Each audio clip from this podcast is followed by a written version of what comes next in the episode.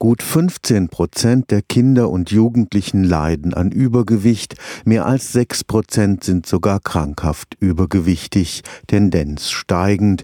Krankenkassen, Schulen und Vereine versuchen seit einiger Zeit gegenzusteuern, an Sportangeboten aller Art fehlt es nicht. Übergewichtige Kinder aber sind nur schwer für Sport zu begeistern.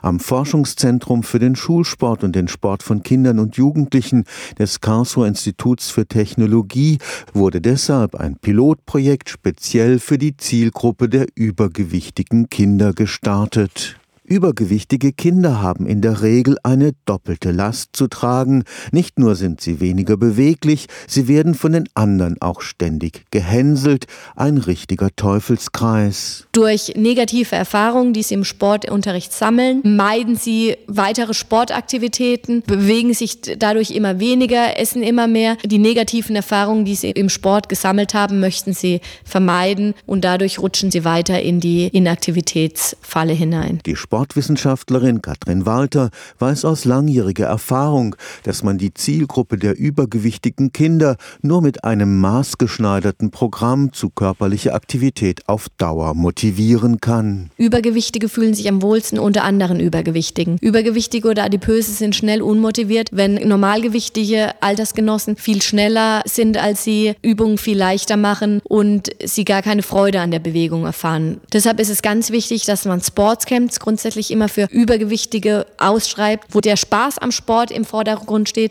auch gelenkschonende Bewegung, viel im Wasser gemacht wird und was für Übergewichtige auch von Vorteil ist, wo sie auch ihre Stärken zeigen können. Zweimal die Woche 60 Minuten an die jeweilige individuelle Leistungsfähigkeit angepasste Bewegung.